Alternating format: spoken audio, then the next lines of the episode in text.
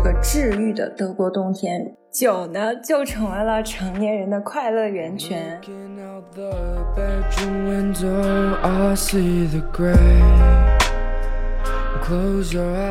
我不记得可能喝到第三杯还是第四杯的时候，突然一下，我旁边的阿驼就倒下了，就引来了门口保安的注意。这是我人生中第一次被酒吧的保安赶了出去。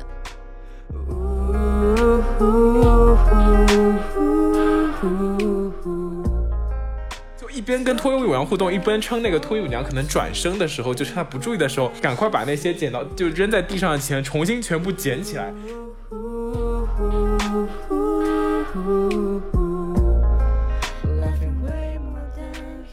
在纽约还有一个比较大的娱乐活动，就是去 gay 吧。就我觉得，作为一个直女来说啊，去 gay 吧真的是非常非常的快乐。大家好，我是阿驼，我是小七，我是杨子，欢迎来到大俗小雅。大俗小雅是由三位生活在纽约、旧金山、海德堡的打工人，每周跨时差谈天说地的吃人一语。我们将通过常年的海外经历与多元文化背景。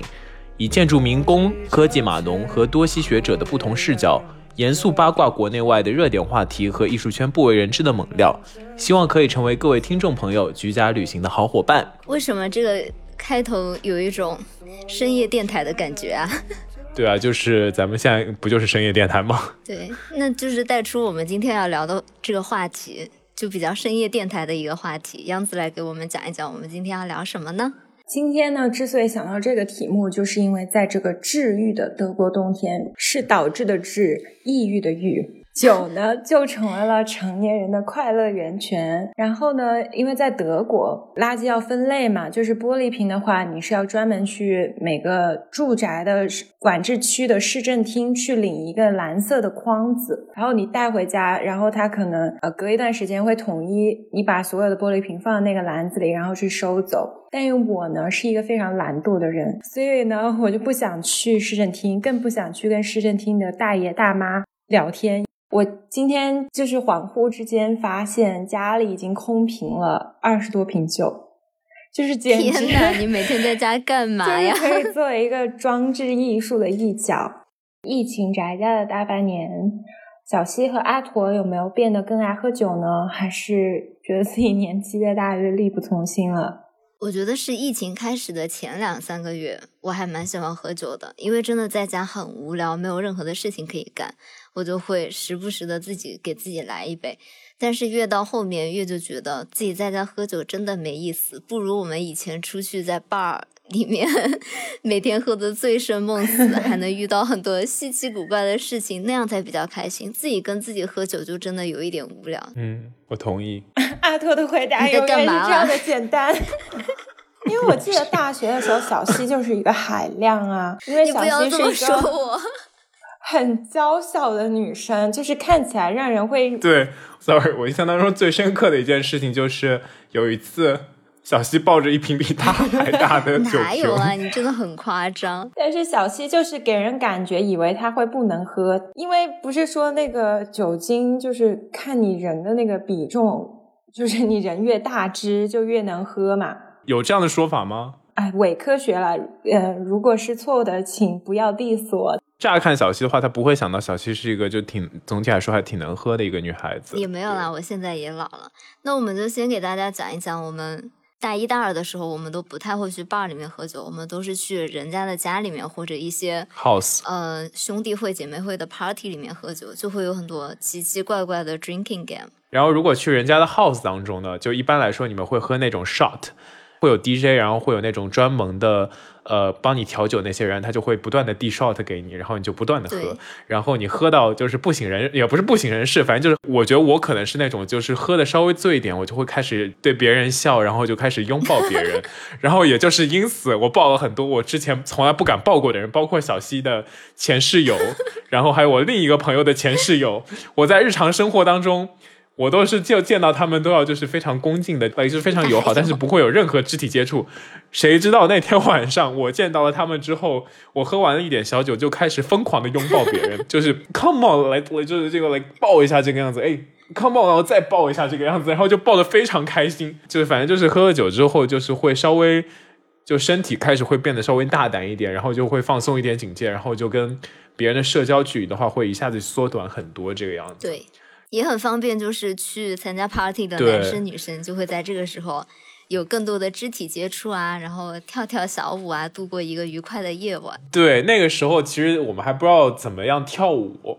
Literally 就是先进去看别人怎么跳，然后就是稍微喝的醉了一点，因为一开始还有点拘谨，然后觉得跳扭动自己的身体有点非常羞耻。但是后来之后，你的羞耻心就会渐渐随着酒精浓度的上升，然后降到一个低点，然后你就可以开始放松自己的警戒，在那边你就觉得说你是当晚最棒的，你是你是最会跳舞的男孩女孩这个样子。阿土现在已经为我们献上一对，看不到他的样子，他已经开始跳起来了。我们到了大三、大四以后呢，我们就有点不屑于去，就是像大学新生一样去人家家里喝酒、参加 party 这样的行为了。我们的活动范围呢，就渐渐扩散到了城市里的大小酒吧里。我们比较常去的一个地方就是洛杉矶的小东京，然后那里有很多亚洲的酒吧吧。有一个很著名的 bar 叫做 Wolf and Crane 啊，对，那里留下了我们很多精彩的回忆。还有一个叫 Far East，对，那不然杨子来给我们讲一讲我们在 Far East 的一个比较有趣的回忆。就是那时候我跟小西，我忘了，好像考试完还是什么，就是喜欢去喝一杯庆祝一下。没有理由也可以喝一杯 庆祝一下。去那个酒吧，我们就会坐那个吧台那边。然后我记得有一次我们去的时候，那两个小哥，一两个吧台的小哥，一个就是那个比较成熟，可能就是有点像那个 Daniel Craig 那种，就是嗯，头发短短的，很 man 的，有点胡子，嗯。然后感觉穿衣服也能体现线条的那种。另一个就是有一个比较有点奶奶的一个小男生，嗯，长得像个高中生一样吧。反正两个人都挺帅的，但是不同的帅。我印象就是很深刻，那两个人真的那个大叔一点的那个人真的很会耶，他就是各种表演。当时他就想让我们买一个他们新出的一个 egg white，对吧？对，就是蛋白酒，就是那种很很 fancy 的。鸡尾酒的调酒，对他就是会给你表演，然后边还那种呜那种起哄，然后就炫技，顺带撩一撩你的那种，对对，然后他就会让你买那个酒，反正我我忘了那酒还挺贵的吧，十几二十还是多少？一般的酒可能就是十二三块钱一杯，那个酒可能要十八九块钱一杯，但是就是你只要点了那个酒，他就会在那里大肆的。帮你起哄啊，卖力的表演，卖力的表演，就感觉全场的人都在看着我们。对，而且感觉那两个酒保也挺会来事儿的。中间你还记得我们当时有一个没有歧视黑人的意思，就是有一个非裔的来跟我们搭讪，你记得吗？啊，我不记得了，你讲一讲呢。那个那个还挺可怕的，他就说要我们对他笑什么的，他说。我们不跟他讲话，他就说啊，你这是种族歧视。哦，对对对，就是有点道德绑架，对，就很猥琐。那个人真的挺可怕的。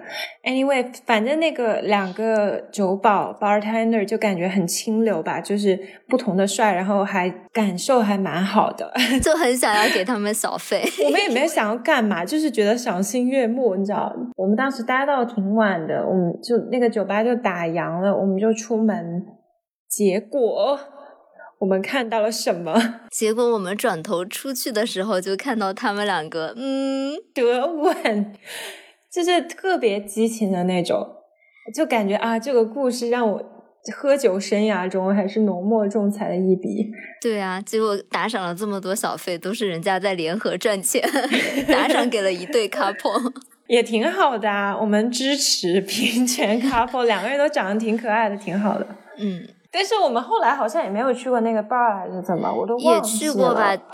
那是你忘了？你 在你喝醉的时候，我们还去过那个 bar 呢。这里就引来了第二个故事，好吧？不是那次你没有进去，你想进去，但你没进城。阿婆，你那次也醉了好吗？不是只有我的。我知道，但是我觉得我比你稍微清醒一点。我可是当时唯一一个清醒的人呢，我这么娇小的身躯扛着他们两个人回了家。我们给大家讲一讲这个，从头讲一讲这个故事吧。就是我们为什么要去喝酒呢？漫无目的的，我们就去喝酒了。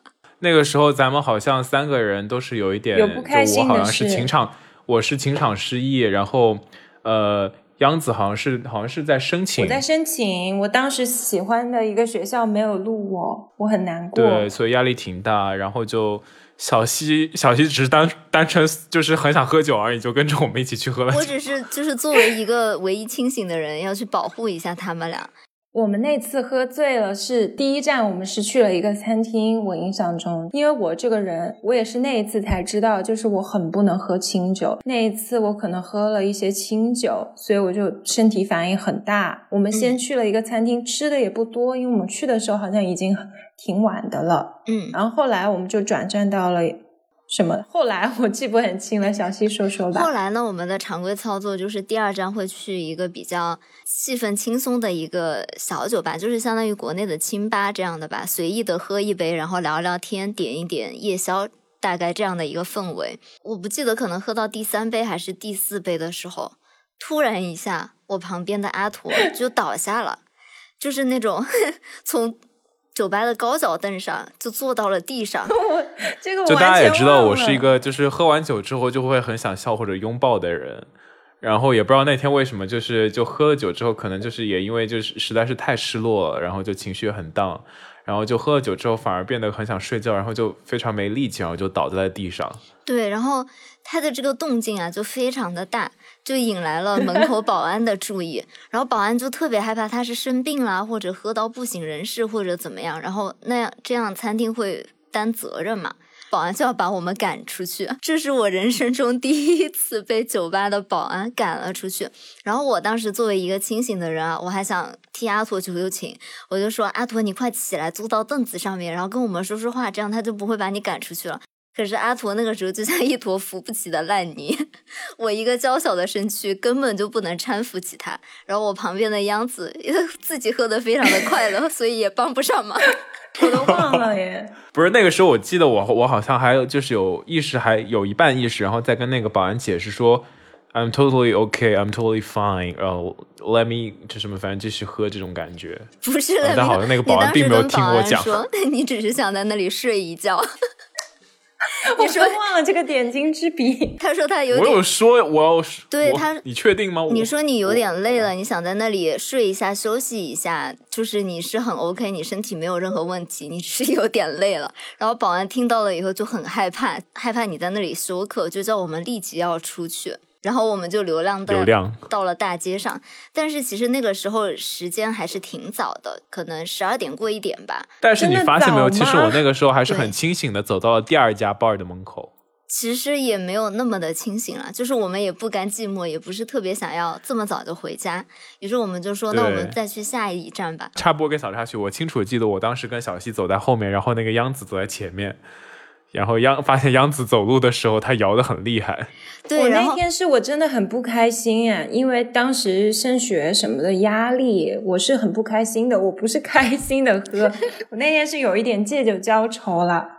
但是你喝完的时候确实是挺开心的，因为我记得 我站在中间，左边是杨子，右边是阿驼，然后在小东京的大街上，其实那个时候已经没有什么人了，在那里唱歌，非常的开心，你知道吗？笑得特别的开心，我们一路都很大声，在那里唱歌，然后杨子还一直跟我说他能走直，就是他说你看我走的很直，我走到前面去给你们看一下。天呐，我那个时候酒量有这么差，太惊人了。可能是就是喝酒喝混了吧。然后我们就好不容易走到了第二个酒吧的门口，就是试图要进去。但是这个时候的 阿图好像又不得行了。不是我，是这第二次，那是那个央子，不是我。哦，那你来讲第二次吧。不要挂在我头上好吗？就是第二次，央子还就是说他想要进那个门，保安看他走的摇摇晃晃的，然后央子开了门进去。真的是我吗？你真的是你？对对对，因为你走不直了，你要给我们表演。所以保安看到你说不行，你不能进去。然后保安是对你这么说的。然后我们就非常的无奈，就没办法，就只有我们就说我们回家接着喝。我怎么不记得？然后精彩的部分就要来了。对，作为唯一一个清醒的人呢，我就好不容易把他们，架作为唯一的清醒和唯一的半清醒的阿驼，把那个就是央子架到了我们当时那个公寓的 lobby 里面，嗯但是央子在 lobby 当中就突然给倒下了，然后就有点不省人事，嘴里还不时的飘出了一个非常著名的英国画家的名字。然后我和小西从此就记住了那个英国画家的名字，深深的印在我们当中脑海里，永远都无法，永远都无法忘怀。清楚的记得当时央子就在那边不断的在呃怎么说重复着那个英国画家名字 Turner，对，Turner，哦 I Turner，love Turner，、哦 Turner，因为那个时候我在修英国艺术史的课，你知道吗？我当时特别喜欢他。真是然后我不知道为什么，然后梦绕的人央子还在那啊边嘟哝说什么，就什么 You know out of all these artists。Turner is the one。我说的英语吗？对你说的英文，对，您说的是英文。对，就是杨子当时倒在电梯的门口，深情的呼唤说 Turner，然后从大概从三楼或者四楼下来的一个小哥，走到我们旁边，看到央子倒在地上，嘴里还不停的在呼唤着 Turner 的名字，然后他有点惊异的看了我们一眼，然后说 Do you guys need help？你们需要帮助吗？可能那个小哥看到我自己一个娇小的人，然后你们两个大人都倒在地上，就是不我那个时候也很清醒。没有，你那个时候也是半蹲倒在地上。我记得有一个特别清醒的画面，你们两个都在地上，我一个人站着，就很无助。Sorry Sorry，然后我们把那个央子就抬上了四楼。我记得小西也不是很清醒啊，他还在跟他朋友视频。就是我是一个这样的人，如果当场大家都不清醒的话，我肯定是能绷紧那根弦，做最清醒的人，把大家带回家。但是带回家了以后，我多半就不太清醒了。就是我一般到了家以后，就会开始放飞自我，因为我觉得这是我一个非常安全的环境了，也没有人可以把我怎么样。咱回到那个公寓以后，就我们想要帮助杨紫回床上，然后小西在旁边就已经把放放弃治疗，放弃对我们两个人的治疗，然后他开始寻求新的帮助，然后他开始不知道为什么开开始和他的朋友开始视频了起来，可能我那个时候很需要别人的帮助吧，我自己一个人搞不定你们俩。然后但是我深深的还记着，就是到最后央子的口里还是不忘着非要说出 Turner 的名字。我当时有说很多次吗？就是我们把他扶上床，都快睡着了，然后央子的口中还在默默的念着 “I love Turner”，我最喜欢的画家是 Turner，果然是一个学艺术史的女孩啊。我现在也没有那么喜欢他哎，我不知道我为什么老喝醉了就一直说他，可能当时正好上课还是怎么，我不知道。对，反正这个画家在我的脑海中深深的烙下了杨子的痕迹。可能那之后的一年，我和小西去伦敦游玩，然后我们去了那个 Tate Mu 是叫什么？泰 Tate 特 Mu- 美 Tate 术馆 Britain，对 Tate Museum，我们成功的拜呃成功成功的瞻仰了 Turner 的作品，对，终于成功的有幸一眼目睹了一下央子的 Turner 的梦中作品。情人。对对 对，其实还不错，我还蛮喜欢的。然后呢，我们接下来还有什么故事呢？哦，接下来我们就开始分居各地了。我们三个就到了三个不同的城市，就跟新的朋友开始了这个喝酒之旅。那我我先来给大家讲一个比较激动一点的故事吧。小西小西爸爸不会听，小西的爸爸不会听这个电台。我上班了以后嘛，大家都觉得建筑师是那种平时看起来道貌岸然的样子，但是呢，我们公司是每年有一个年终的派对，就是那种 open bar，你可以随便喝。就在那一晚上呢，你就会看到你的同事很多不为人知的一面。就比如说呢，我有一个建筑师的同事，他已经是看起来可能有四十多岁了吧的一个新加坡大爷，在我们喝了两三杯以后，他就突然开始热舞，就是跳那种八十年代的那种热舞，就很令人尴尬，而且他还会邀请大家跟他一起来跳一跳。你说那个 disco 吗？，对，当时整个场面就非常的尴尬，大家跟他跳也不是，不跳也不是。然后呢，就有一个实习生 就把他跳舞的这个视频录了下来，第二天发给了全公司，就非常的社会性死亡的一个现场。然后呢，我们大家喝酒喝的比较多了以后呢，就会更进一步，比如说，我们就一起去看了脱衣舞秀。我们因为去的人比较多嘛，就集资塞了比较多的钱。然后那个脱衣舞娘就很感谢我们，心想来了一个大金主啊，那我们要好好跟这一桌互动一下。这个四十岁的建筑师塞钱的时候，就把自己的胸凑到了那个建筑师的脸上，想跟他多一些互动，他才可以多收一些钱。然后那个建筑师当时就有一些尬在那里，然后那个脱衣舞娘还跟他说：“你为什么看起来这么害羞啊？你不要害羞啊，你要跟我互动起来啊！” 就是场面一度非常的尴尬。然后呢，我我们要走了之前嘛，这个建筑师就消失了一阵。我们大家后来就看到他从厕所里面出来，整个头 都是湿的。我们都问他去干嘛了，他当时表达的意思就是。我怎么能让一个脱衣舞娘把胸蹭在我一个堂堂建筑师的脸上呢？我们当时真的是直男吗？嗯，这个问题我们办公室内部也有在讨论。是真的，这个建筑师到底是什么样的建筑师？他平时看起来就是一个非常严谨、非常直的那种感觉，因为他在我们公司就是搞技术啊、结构这一方面的嘛，而且他又是一个四十多岁的亚洲男性，大家就会觉得他这个人比较一板一眼。但是呢，他跳一那一段 disco 的时候，那个扭动的程度就不太是一个直男可以扭出来的程度，当时真的是引人注目，整个 bar 里面都看到他一个人。站在台上大肆的跳，就感觉他可能喝喝了一点酒以后就放飞自我了。哦，说到脱衣舞这件事情呢，其实阿图还有一个另外一个故事。这个故事呢，当然要来源于我们这个勤劳而又智慧的 Uber 司机啊。你跟 Uber 司机聊的都很深入啊。对，每次我不知道为什么我跟 Uber 司机聊都能带出一些非常有趣的话题。就比如说像我接下来要讲的这件事情，就是。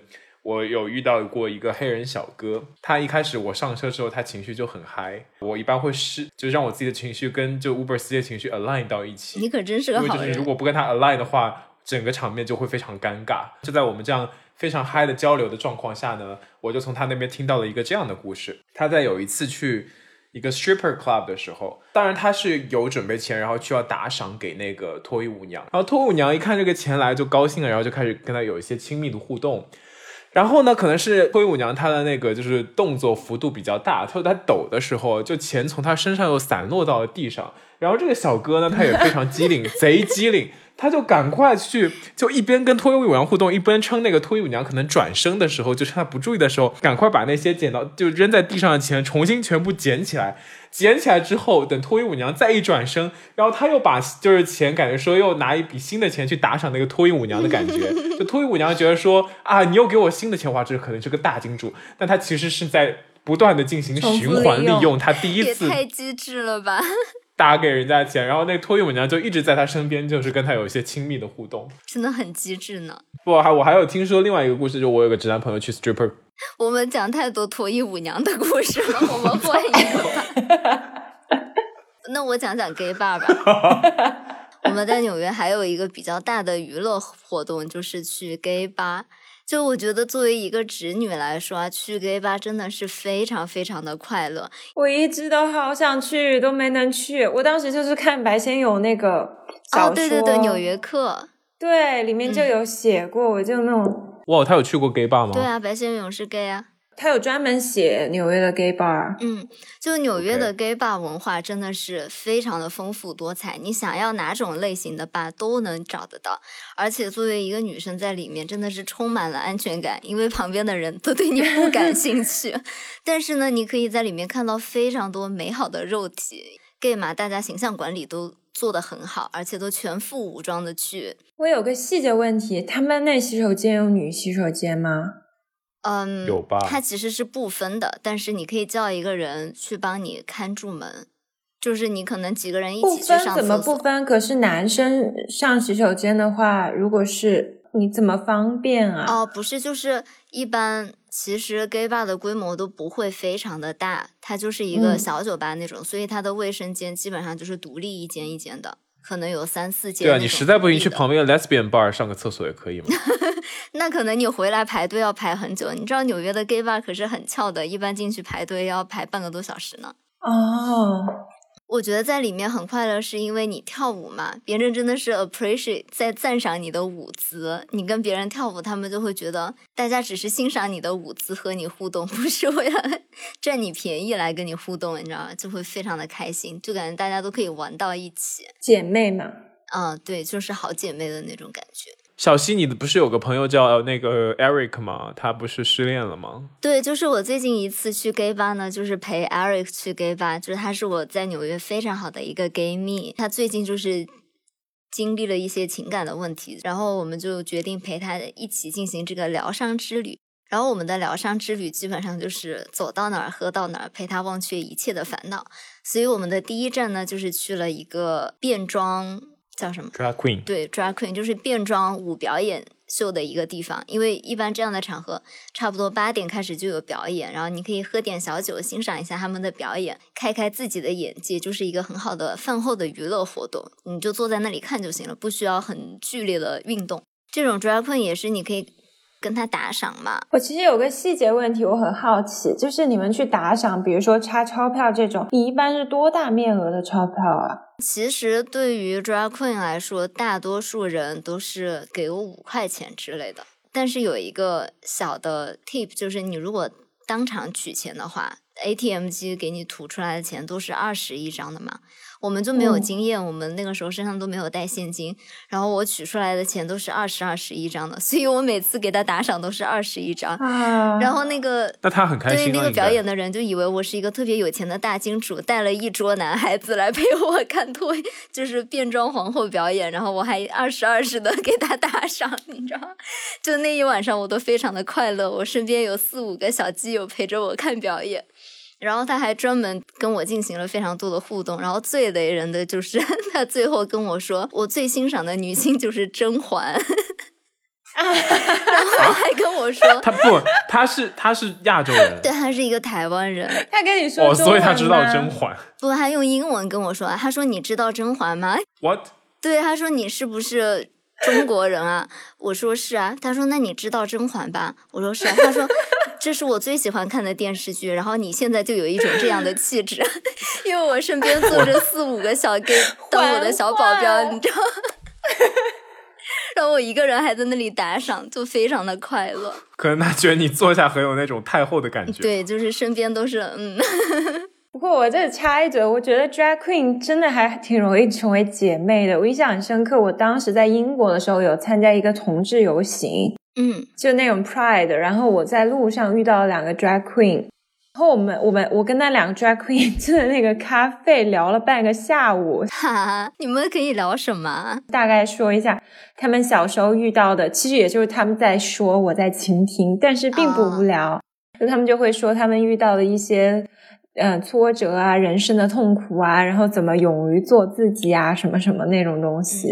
其实这也是我很喜欢纽约的一个地方，因为我觉得随时出去喝酒啊，或者就是在路上，就会碰到很多非常不一样的人，然后大家都非常勇敢的在做自己让自己快乐的事情，就是不在乎别人的眼光。然后他也非常乐于跟你分享他的一些经历啊、故事。我觉得每个人的故事都非常的精彩，非常的有趣。是的。说起这个 gay bar，我是没有去过。不过我想起我其实有去过一个 les bar。哇，这个我倒是没去过，我有点不敢去。那个是因为我有个朋友，他是 les，然后他也是失恋了。他当时跟他女朋友，嗯，远距离，他女朋友拿了 offer 去了日本。嗯，然后他还在英国，然后他那女朋友在日本又开始交往了男生，但是又不想跟他分手，然后他们俩就他就很难过，然后我就跟他一起去了那个 Les Bar，伦那个伦敦，他说在市区的只有那一个，我还叫名字我还记得叫 She 那个地方，嗯。She，但是 Les Bar 一点都不乱。我对那个 bar 最大印象，我就觉得很像一个读书会，你知道吗？哦，就是大家都是坐在那里喝喝酒不跳舞吗？其实国内跟国外的 bar 文化，我觉得还是有点差别。就我觉得国外的 bar 很多时候有点像茶馆。真的哦，因为国外没有像中国的这个对应的这个茶馆文化。我其实觉得国外很多时候，特别在英国，它的 bar 是充当了茶国内茶馆的那个角色，就是大家其实是一个 social 的一个地方，也不是特别吵，但是就能够大家彼此讲话的一个地方。然后那个 bar 我就觉得，首先它根本灯光就不暗。可能跟 gay bar 的风格不太一样，就是一个比较亮场的地方，然后大家都在啊几个人几个人，很像我们 大学时候那种分小组的那种感觉，在聊天。那会有别的人来跟你搭讪吗？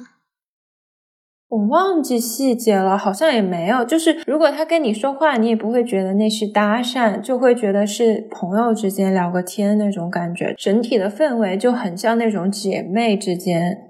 哦，就是感觉还挺好的那种氛围。小溪要不要以后挑战一下，去一下 Les Bar 看看？嗯，其实说实话，我觉得好像可能整个 gay 的文化比较张扬，Les 的文化比较内敛。我其实还不太知道纽约有哪些 Les Bar。有啊，Tribeca。哦，是吗？那我下次可以去看看。然后再回来跟大家分享，但是 我一般去的比较多的真的是 gay bar。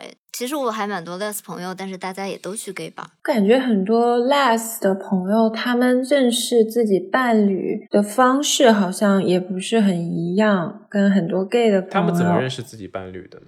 就是好多其实就是很长久的朋友相处起来变成了男女朋友这种。可是好像他们也有小软件这样子，他们有，但是我不记得名字了。他们也有自己的软件，但是我觉得我，我觉得我认识的几对中间，他们都是都不是用软件认识的。嗯，对，我的 less 朋友也基本上是那种朋友的朋友，或者从同学然后慢慢发展起来。对，我觉得朋友的朋友会靠谱一点，相对而言，就大家稍微知道的信息量也多一点，就是可以从多个维度看这个人是个什么样的人。还有一种可以跟跟大家介绍的，就是纽约有很多 Speak Easy，就是那种秘密的酒吧。阿头也去过。对，因为美国有一段时间是有禁酒令的嘛，尤其是在纽约。然后当时就在很多居民楼里面，或者很秘密的商铺的背后，比如说理发理发店的背后，开了一些这种你只有打电话或者口口相传才能。通过输密码或者怎么样进去的小酒吧，然后慢慢呢，在纽约就变成了一个文化。虽然现在已经没有禁酒令了，但是还是有很多这样很有意思的，就是这种秘密小酒吧。哎，伦敦也有的，一般都在地下那种很很隐秘的地方。我记得我当时在伦敦的时候，我最好的朋友特别喜欢喝酒，而且很能喝。他的一大乐趣就是他喜欢找那种 list，然后。就那种 bar hunting，嗯，我们有时候就会去酒吧，我们就是去点杯酒，就完全是为了品酒。因为我酒量不是很行，所以我一般 可能就点个一杯两杯，但他有时候一个一个人可以喝个五杯那种鸡尾酒。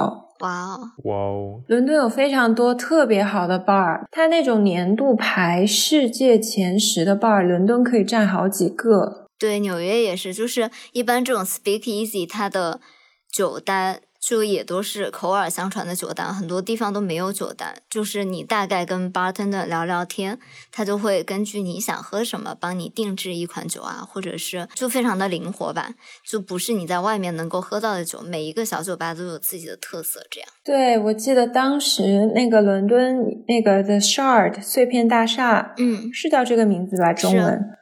然后它的顶层就有一个 bar，我当时以为那个 bar 会很贵，其实也就还好哎。我记得它当时一杯酒是十三磅，但是它可以俯瞰整个伦敦的景色。嗯，我们也去过吧，我和阿驼也去过。对，而且它不会限制你待的时间。中间有一款酒很有名，就是有一个呃 Tiffany's Breakfast，奥黛丽·赫本的一个形象。嗯，就是一个粉粉的酒，然后在上面有一一个图，赫本的图，其实没什么技术含量。现在想，就是放了一个那种糖浆做的东西，一个硬化放在中间。嗯，我记得我那次点的好像不是酒，我点的是 sparkling water。哦，对，是，对，我记得。为什么？Cause I can't drink。不知道。那图，你在纽约去的 Speakeasy 有哪些比较印象深刻的吗？我记得好像有一个电话亭。然后从电话亭就是进去之后发现，哎，居然就绕了半天，发现上面是一个一个小的 bar 这个样子。大家也知道，从之前节目也知道，阿驼的胃不太好，之后医生就建议说不要碰酒精了，所以阿驼就在大家都在喝酒的情况下，悄悄的点了一杯 non-alcoholic，就很怂。对对对，但是我想说，那个 non-alcoholic 真的很好喝，真的很好喝。对对，我觉得我印象比较深刻的一个是，它是一个居民楼，然后有一个特别小的像防火门一样的小门，然后上面有一个门铃。你如果按那个门铃的话，你可以看到上面有一个监控，然后那个监控就可以看到你是什么人，你们一行人有几个人。然后他如果决定说你这个人数和他现在空位符合的话，他就会给你通过那个什么电话给你打一个电话，他就会放你进去。啊，你穿过很多个居民的那种 unit 以后，你就会进到一个特别特别黑的地方，然后里面可能也就四五桌吧，然后他们也是没有任何的菜单，那个酒保会过来问你说你喜欢喝什么酒，你喜欢什么味道，你现在的心情是什么样，他会根据你的一些描述啊，或者你跟他讲的故事，然后很随机的定制一款酒，我觉得其实还蛮准的，就比如说我之前跟。那个 Eric，我的失之前失恋的闺蜜，我们俩一起去的时候，那个酒保就给她做了一杯 大香蕉酒，是什么？我不知道那个，就是大香蕉，就我不知，就是它的名字就叫大香蕉。banana。对，哦，大香蕉，我听成了大橡胶。我就觉得这个酒保看人还挺准的，看出了我朋友的喜好 Really？你是带那个吗？你是带之前那个 Eric 去吗？啊。对啊，对啊就我们还有一行人，就是四五个人吧，我们每个人的酒都很准。你的酒是吗？我忘了，因为 没有大香蕉这么印象深刻。我之前在北京的时候，呃，有认识一个朋友，他是平常最大的爱好就是去探访北京各地的 bar，所以他简直就像一个人肉地图，就是知道北京各种那种 secret bar 那种比较啊神秘的酒吧。他每个月赚钱就也不多嘛，然后他也不是本地人，就是要租房，但是他宁愿就是和很多人合租，然后住那种很差的地方，上班也不方便，但他还要就是去各种喝酒。有一个这样的朋友也很幸福诶，我很希希望跟这样的朋友当朋友，会是一个好的酒友啊。对，但是我也没有 很经常跟他去喝酒。我为什么知道他这些事迹？是因为他很喜欢在朋友圈发，但是他不是凡尔赛，就是那种，比如说他这一次探了一个什么 bar，他就认识一个这个酒吧老板，比如说他认识一个，嗯、在北京侨居了二十多年的一个日本人，一个日本大叔，然后他就就有点像深夜食堂一样写几句，因为他本来也是新闻人嘛，文笔就挺好的，然后就写几句，然后就说这个酒吧有什么有特色的酒啊，然后有什么呃 secret menu 啊这些，大家介绍一下这样子。他去的那些地方，我真的觉得消费很高哎，就是因为你一般去一个 bar，你不可能点一杯酒嘛，你一般会点至少两杯。对，国内的那种特调其实都还挺贵的，都是差不多要一百多一杯吧。他他去的那种好多都是那种两三百一杯，哇，这么贵然！后他说他每个月嗯支出的最大的比重就是他花在这种逛酒吧然后品酒的钱，嗯，还超过他自己的房租好吧，对，那很好，那我们就结束这一期吧。啊！你这么仓促的结尾吗？对，我觉得喝酒伤身，大家还是节制的，就是审慎的，然后清醒的喝酒。谢谢。嗯，但是其实我现在在家里待久了，我真的还蛮想念之前可以和朋友一起出去喝个酒、聊个天，对，小酒酌情还是可以的。对，然后还会遇到很多新的人啊，或者故事，就是你生活中遇不到的人和故事，那种对，光怪陆离的夜晚的感觉。是，我现在觉得理想状态就是现在 work from home，然后如果偶尔周末能够有像小溪那样的经历，我觉得其实也挺好的，看到一些不一样的事情。然后偶尔被从酒吧轰出来，或者是不让不让进酒吧，这件事情也是挺奇妙的。这个我还是希望不要再发生在我们身上了，好吗？以后争点气。对对对，其实还是挺奇妙的。人生中唯一一次。Turner Turner 真的，我后来真的没有次喝醉过哎。我觉得我最糗的一次就是和你们那一次，也说明你比较信任我们吧？对，有可能是。可那一段时间真的可能太压抑了，后来可能真的就长大了。有可能是对 Turner 的爱情已经结束了。我竟无言以对。但是我现在就觉得，喝酒这件事吧，确实是要少喝。就是我现在喝的酒呢。一则就是可能就是朋友来家里吃个饭，大家就会开一瓶酒。但我自己独酌的，其实情况也没有那么多了。因为酒它一个是伤身，二一个它真的是非常胖，它就是一个液体的粮食。我现在很多时候我都会选择，虽然我知道代糖也很不好，但是它至少比酒还是稍微健康一点点。我可能会买一下什么无糖可乐啊，然后 sparkling water 这种气泡水之类的来代替酒。在我家的地位，也看得出来，我们三位主播们呢，在最后希望把自己的形象正一正，有一些求生欲。那我们就，我们这期就这样吧。好的，对，咱们还是要就树立一下就是比较正面的风气，对吧？那下一期节目再跟大家说，再再跟大家见面啦。拜拜，希望大家都有美好的周末，拜拜，拜拜，拜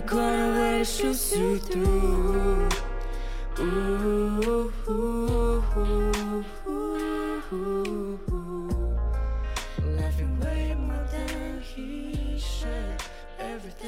destroy your blue